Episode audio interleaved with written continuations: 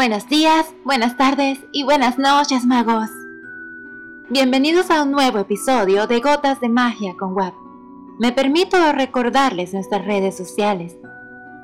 En Instagram como Wizarding, rayita abajo, Alliance, rayita abajo, Panamá.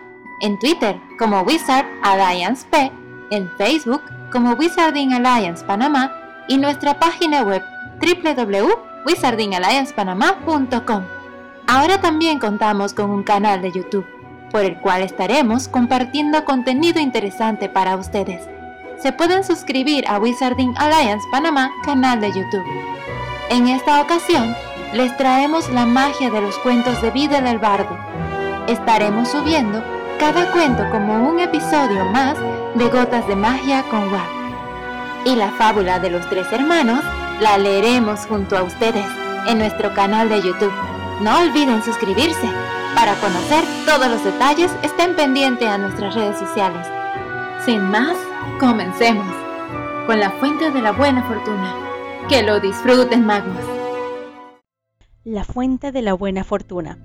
En lo alto de una colina que se alzaba en un jardín encantado, rodeado por altos muros y protegido por poderosos hechizos, manaba la fuente de la buena fortuna.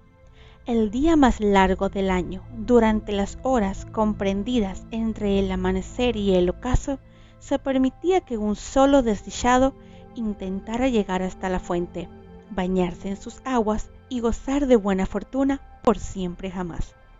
El día señalado, antes del alba, centenares de personas venidas de todos los rincones del reino se congregaron ante los muros del jardín.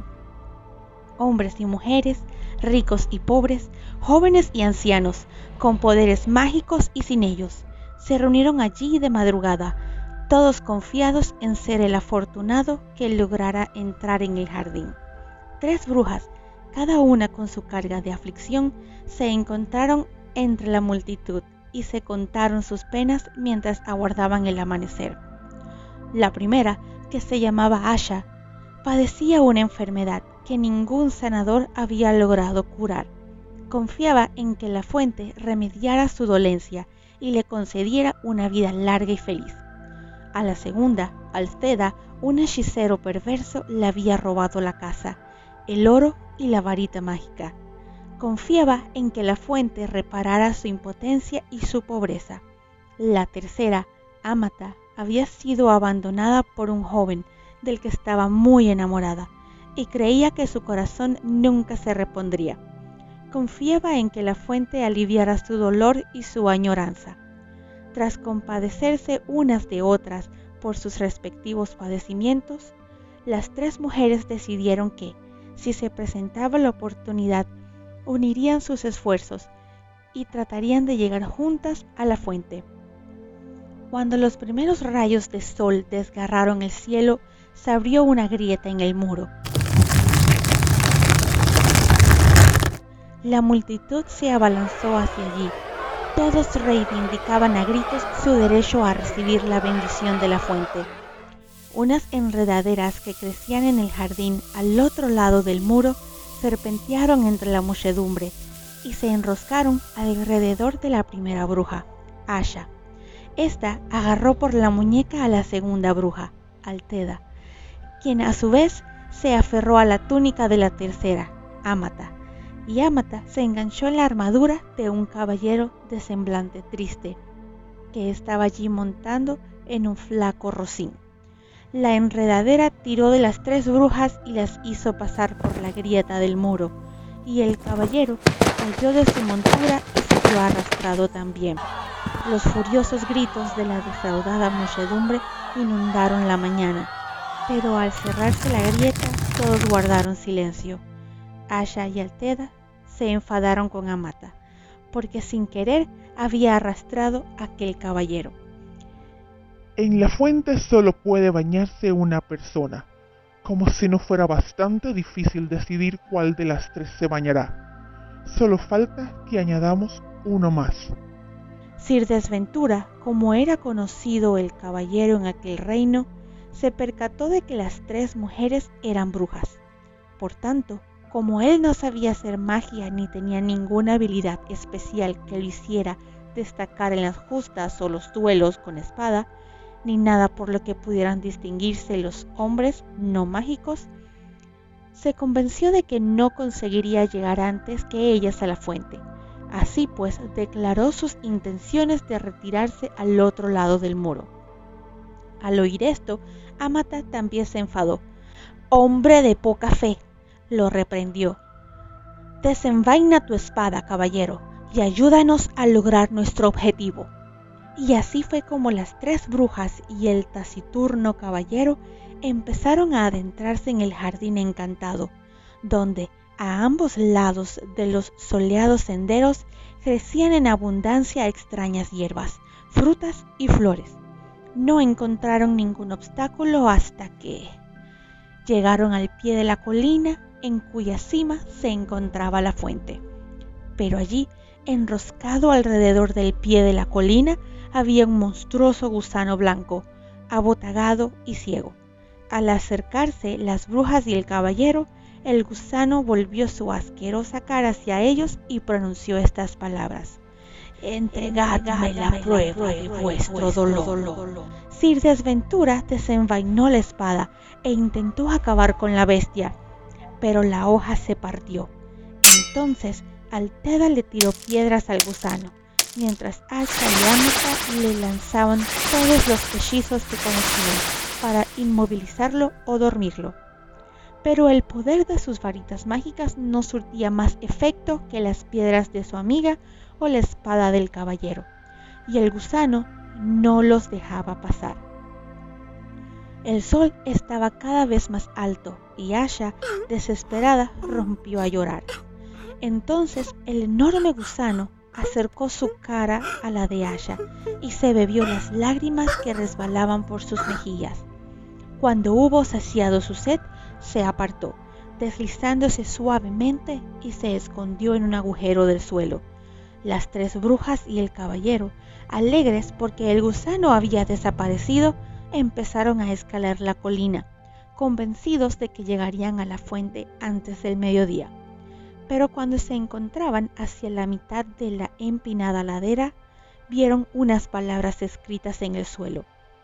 Entregadme el fruto de vuestros esfuerzos. Sir Desventura sacó la única moneda que tenía y la puso sobre la ladera, cubierta de hierba, pero la moneda echó a rodar y se perdió. Los cuatro siguieron ascendiendo, pero aunque caminaron varias horas, no avanzaban ni un solo metro. La cumbre no estaba más cerca y seguían teniendo delante aquella inscripción en el suelo. Estaban muy desanimados porque el sol ya había pasado por encima de sus cabezas y empezaba a descender hacia el lejano horizonte. No obstante, Alceda andaba más deprisa y con paso más decidido que los demás, y los instó a que consiguieran su ejemplo, aunque no parecía que con ello fueran a alcanzar la cumbre de la colina encantada. Ánimo amigos, no os rindáis, los exhortó secándose el sudor de la frente. Cuando las relucientes gotas de sudor cayeron al suelo, la inscripción que les cerraba el paso se esfumó y comprobaron que ya podían continuar subiendo. Alentados por la superación de este segundo obstáculo, siguieron hacia la cima tan deprisa como les era posible, hasta que por fin vislumbraron la fuente, que destellaba como un cristal en medio de una enramada de árboles y flores. Sin embargo, antes de llegar encontraron un arroyo que discurría alrededor de la cumbre, cerrándoles el paso. En el fondo del arroyo de aguas transparentes había una piedra lisa con esta inscripción entregadme el tesoro de vuestro furado. Sir Desventura intentó cruzar el arroyo tumbado sobre su escudo, pero éste se hundió. Las tres brujas lo ayudaron a salir del agua y luego intentaron saltar a la otra orilla, pero el arroyo no se dejaba cruzar. Y mientras tanto, el sol seguía descendiendo más y más. Así que se pusieron a reflexionar sobre el significado del mensaje escrito en piedra y Amata fue la primera en entenderlo. Agarró su varita, extrajo de su mente todos los recuerdos de momentos felices compartidos con el joven del que estaba enamorada y que le había abandonado, y los vertió en el agua. La corriente se llevó sus recuerdos y el arroyo aparecieron piedras que formaban un sendero. De ese modo, las tres brujas y el caballero pudieron cruzar por fin al otro lado y alcanzar la cima de la colina. La fuente brillaba ante ellos, entre hierbas y flores de una belleza y una rareza extraordinarias. El cielo se había teñido de rojo rubí. Había llegado el momento de decidir quién de ellos se bañarían en la fuente. Pero antes de que tomaran esa decisión, la frágil Asha cayó al suelo. Extenuada por la agotadora escalada, estaba a punto de morir. Sus tres amigos la habían conducido hasta la fuente, pero Asha, agonizante, les suplicó que no la tocaran. Entonces Alteda se apresuró a recoger todas las hierbas que le parecieron útiles las mezcló en la calabaza donde Sir Desventura llevaba el agua y le dio a beber la poción a Asha. Entonces Asha se incorporó al cabo de un instante y se tenía en pie. Más aún, todos los síntomas de su terrible enfermedad habían desaparecido. ¡Estoy curada! exclamó. Ya no necesito bañarme en la fuente. Que se bañe Alteda pero ésta se encontraba muy entretenida recogiendo más hierbas en su delantal. Si puedo curar esta enfermedad, ganaré muchísimo oro, exclamó. Que se bañe Amata. Sir Desventura hizo una reverencia invitando a Amata a acercarse a la fuente, pero ella negó con la cabeza. El arroyo había hecho desaparecer toda la añoranza que sentía por su amado, y de pronto comprendió que aquel joven había sido cruel y desleal y que en realidad debía alegrarse de haberse librado de él. Buen señor, sois vos quien debe bañarse, como recompensa por vuestra caballerosidad, dijo entonces. Haciendo sonar su armadura, el caballero avanzó bajo los últimos rayos de sol poniente y se bañó en la fuente de la buena fortuna asombrado de ser elegido entre centenares de personas y sin dar crédito a su gran suerte. Cuando el sol se ocultaba tras el horizonte, Sir Desventura emergió de las aguas luciendo todo el esplendor de su triunfo y se arrojó con su herrumbrosa armadura a los pies de Amata, que era la mujer más buena y más hermosa que jamás había conocido exaltado por el éxito, le suplicó que le entregara su corazón, y Amata, tan embelesada como él, comprendió que por fin había encontrado un hombre digno de ella.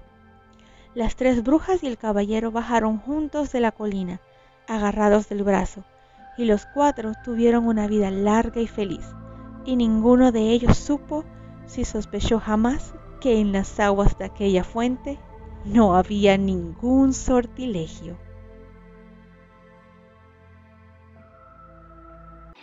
Espero que hayan disfrutado este episodio de Gotas de Magia con WAP. Estén atentos a nuestras redes sociales. Allí anunciaremos cuando haya un episodio nuevo. Adiós magos.